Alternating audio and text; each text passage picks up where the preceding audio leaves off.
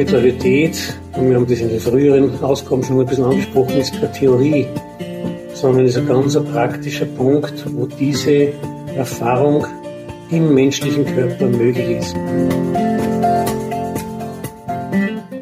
Hallo, grüß euch. Herzlich willkommen zu einer weiteren Folge wieder bei Spirituelle Fragen des Lebens mit Veronika. Und heute wieder mit Wolfgang. Genau. Hallo Wolfgang, schön, dass du da bist. Danke, freut mich, dass du da gut bist.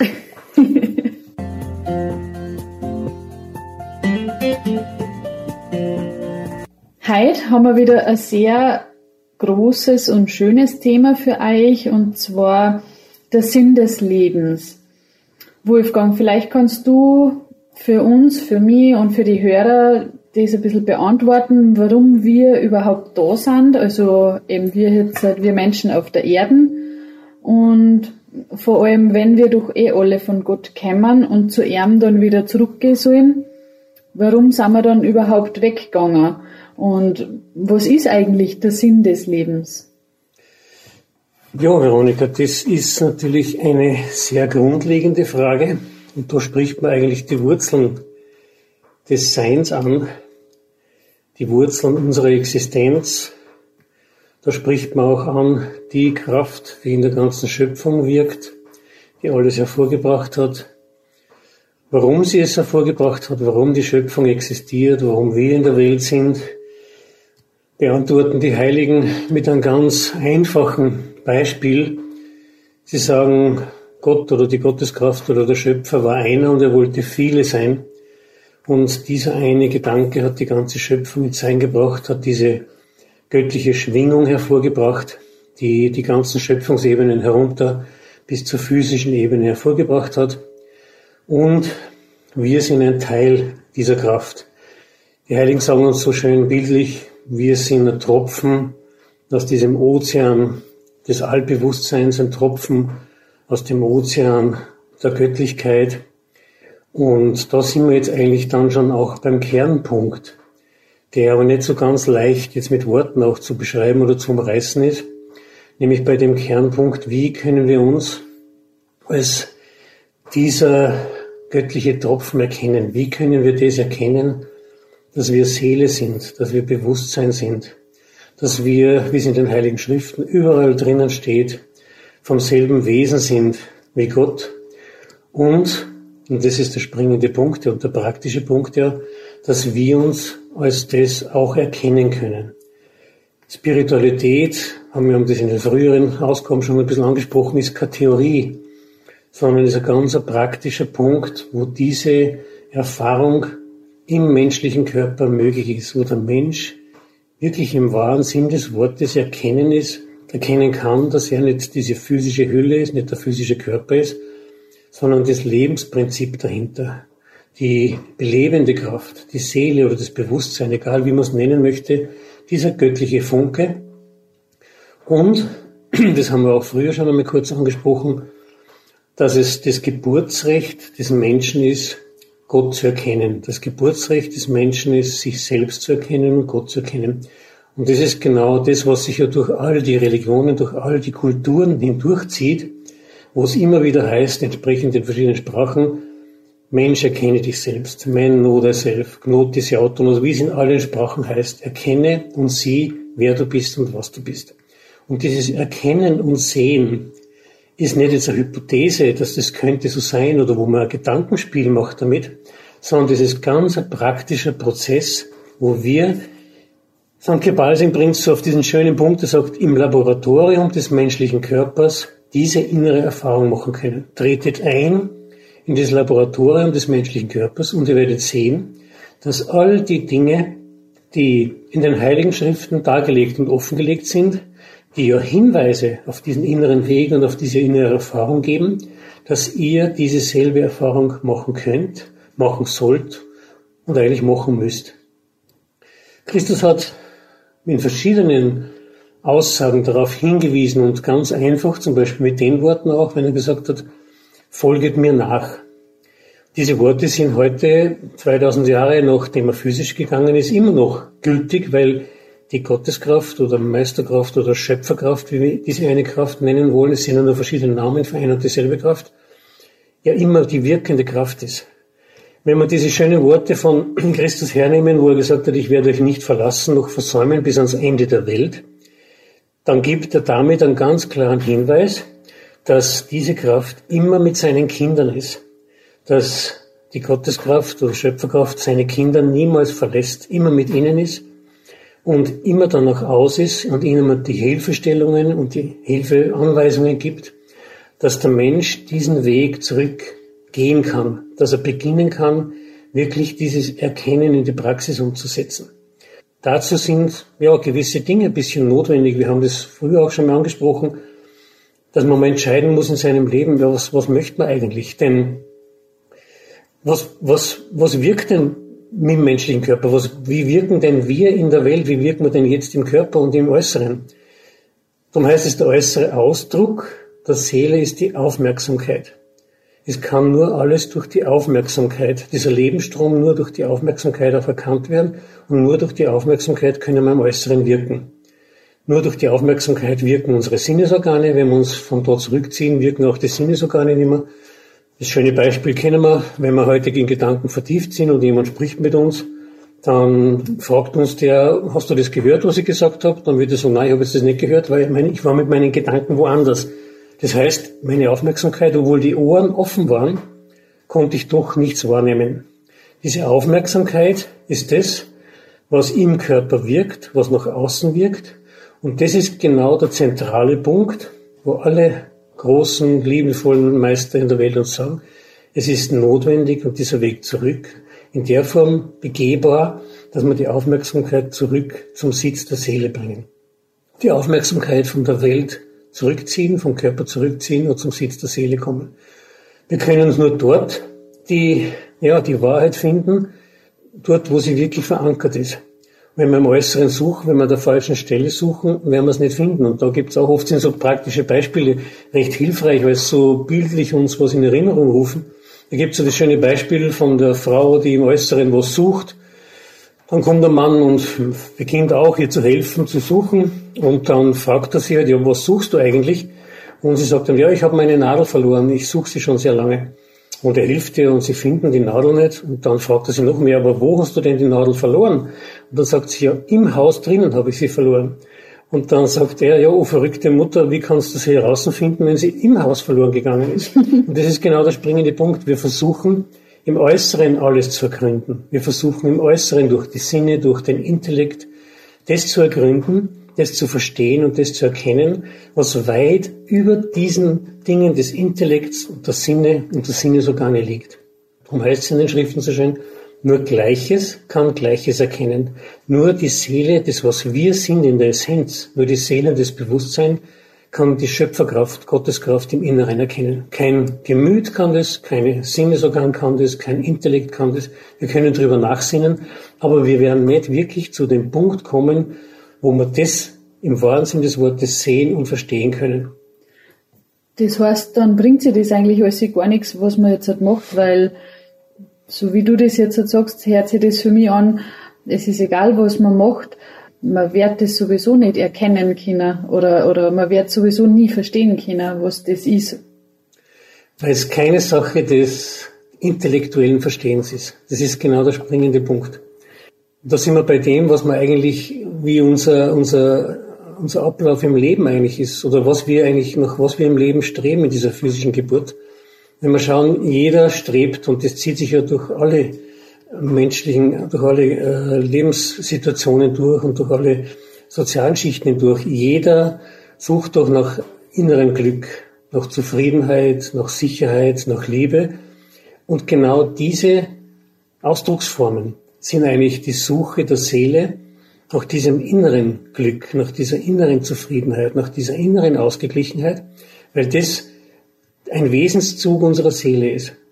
Nur wir suchen es dort, wo es immer wieder vergänglich ist. Wir suchen es in der Materie, wir suchen es in den äußeren Dingen, wir suchen es in äußeren, in äußeren Musik oder wie auch immer und können es aber nur immer für einen Augenblick erhaschen. Für einen Augenblick sind wir glücklich und im nächsten Moment zerrinnt uns das zwischen den, zwischen den Fingern wieder. Die Heiligen kommen mit dem Rezept, wo sie sagen, sucht durch dort und verbindet euch mit dem, wo dieses Glück wahres Glück, diese wahre Liebe, diese unvergängliche und unveränderliche Liebe wirklich zu finden ist, nämlich das, was euer, was das Attribut der Seele ist. Wenn ihr seht, wirklich seht und erkennt, dass ihr Seele seid, dass ihr Bewusstsein seid, dann kommt ihr in Kontakt mit dem, wo im Äußeren die Widerspiegelung davon zu finden ist. Nur ein Beispiel, wir sind von äußeren Dingen sehr angezogen, von schönen Landschaften oder von schöner Musik.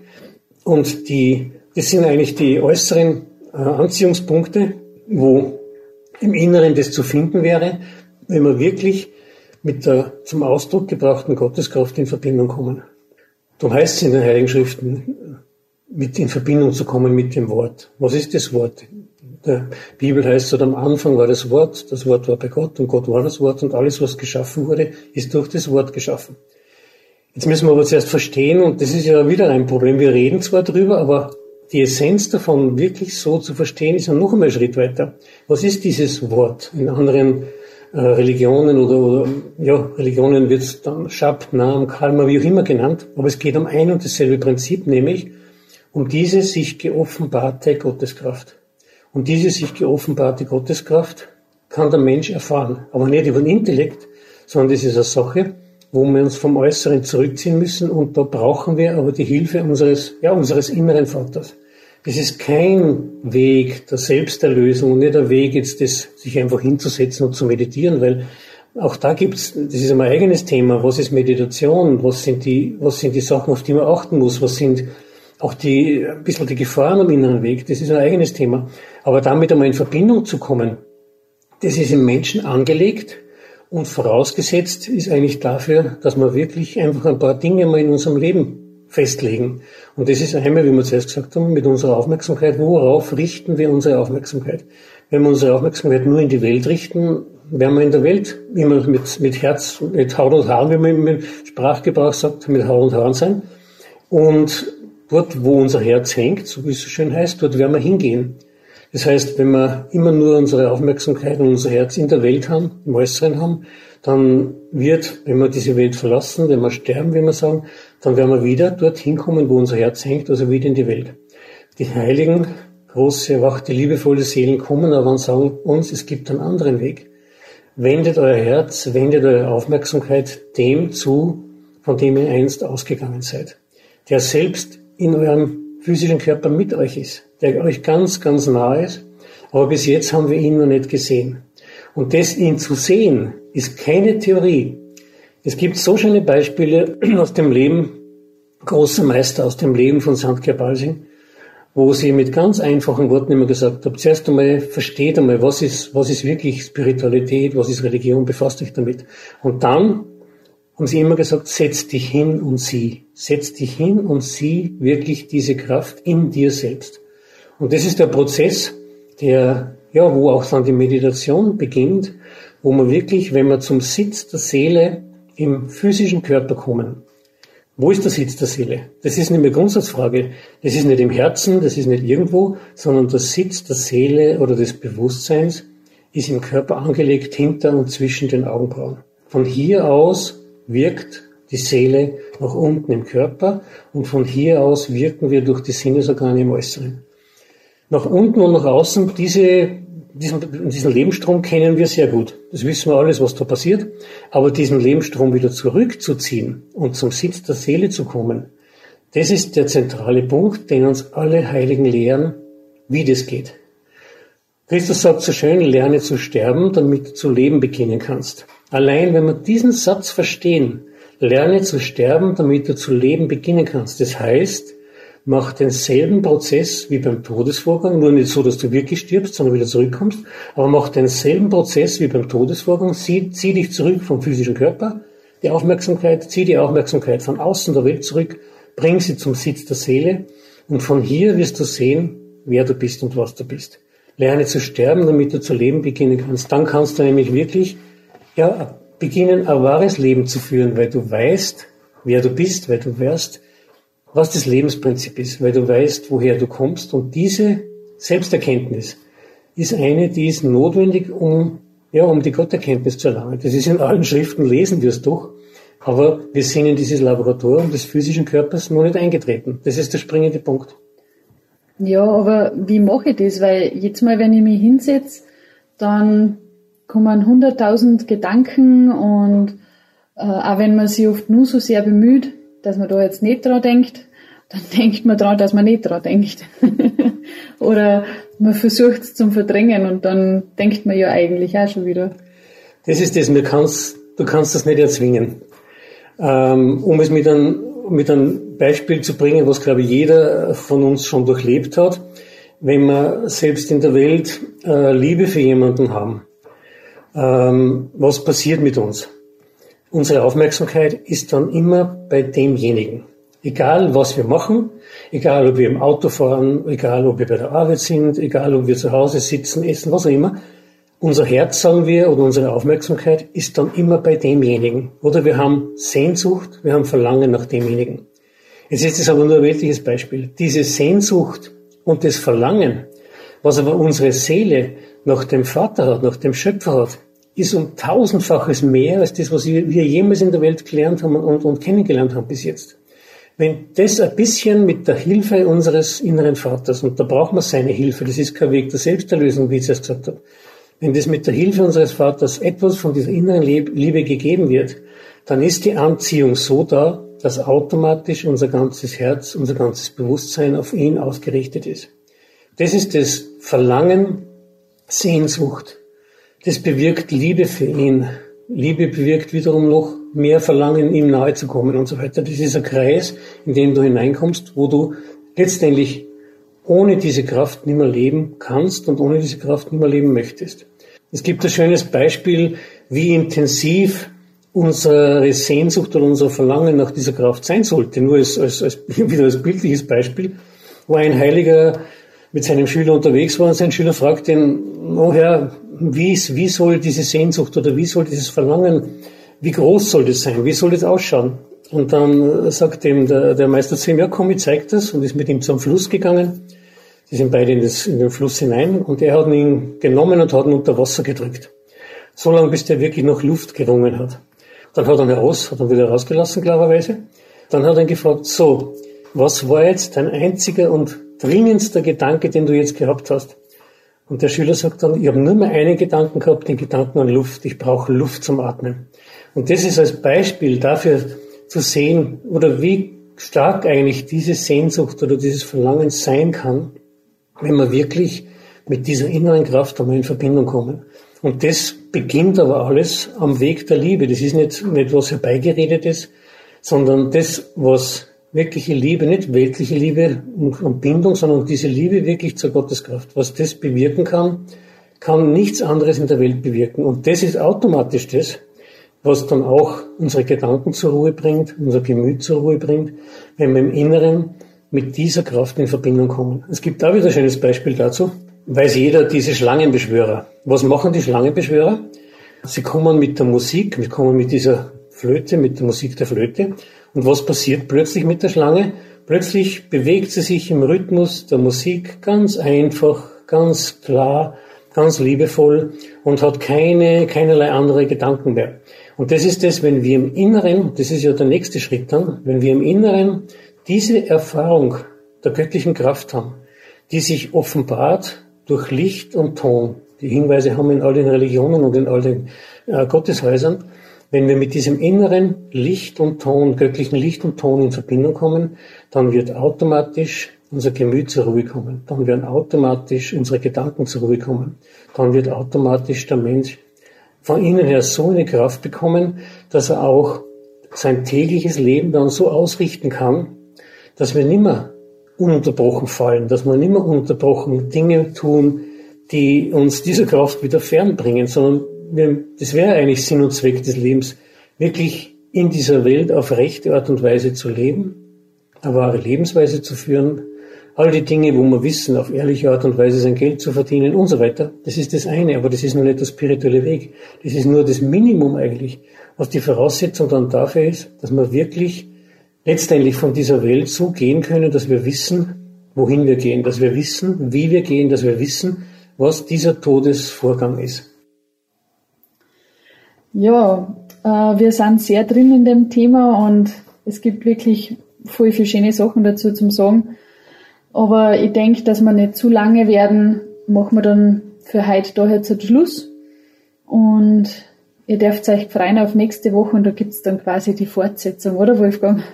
Ja, wir werden schauen, also wie gesagt, dass man es ist ein langes Thema, wie ihr jetzt schon gemerkt habt. Und ich glaube, es ist gut, wenn man es auf zweimal ein bisschen aufteilt und dann vielleicht nächste Woche dann den nächsten Teil. Genau. Vorab schon mal, wir packen einen Link unten in die Beschreibung ein und auch auf Instagram oben in der Bio werden wir das verlinken. Vielleicht Wolfgang, wenn du das ganz kurz nochmal sagen willst, was das für Link ist. Ja, es ist eben, äh, es gibt eben von Sandke Palsinger sehr schönes Gespräch, wie soll man es bezeichnen, ein Herz-zu-Herz-Gespräch zum Thema Mensch, erkenne dich selbst, wo er die ganzen Aspekte des äh, ja, Sinn und Zweck des menschlichen Lebens, wie wir diesen inneren Weg beschreiten kann und vieles mehr ähm, anspricht. Und das gibt's als Tonbandaufzeichnung auf Englisch, eben zum Thema Man Know Thyself und gibt's aber auch auf deutsche Übersetzung. Und wer da eben äh, sich mal das anhören möchte, das ist ein ganz wunderschöner Vortrag, der, obwohl er schon viele, viele Jahre, also 1954 aufgenommen worden ist, ähm, schon älter sozusagen von der Seite her ist, aber immer noch ganz, ganz aktuell und denkt das Herz von jedem, der ein bisschen empfänglich ist, sehr, sehr berührt. Genau. Und eben, wie gesagt, den Link, den packt man unten mit in die Beschreibung eine. Ja, dann freut euch schon mal auf nächste Woche.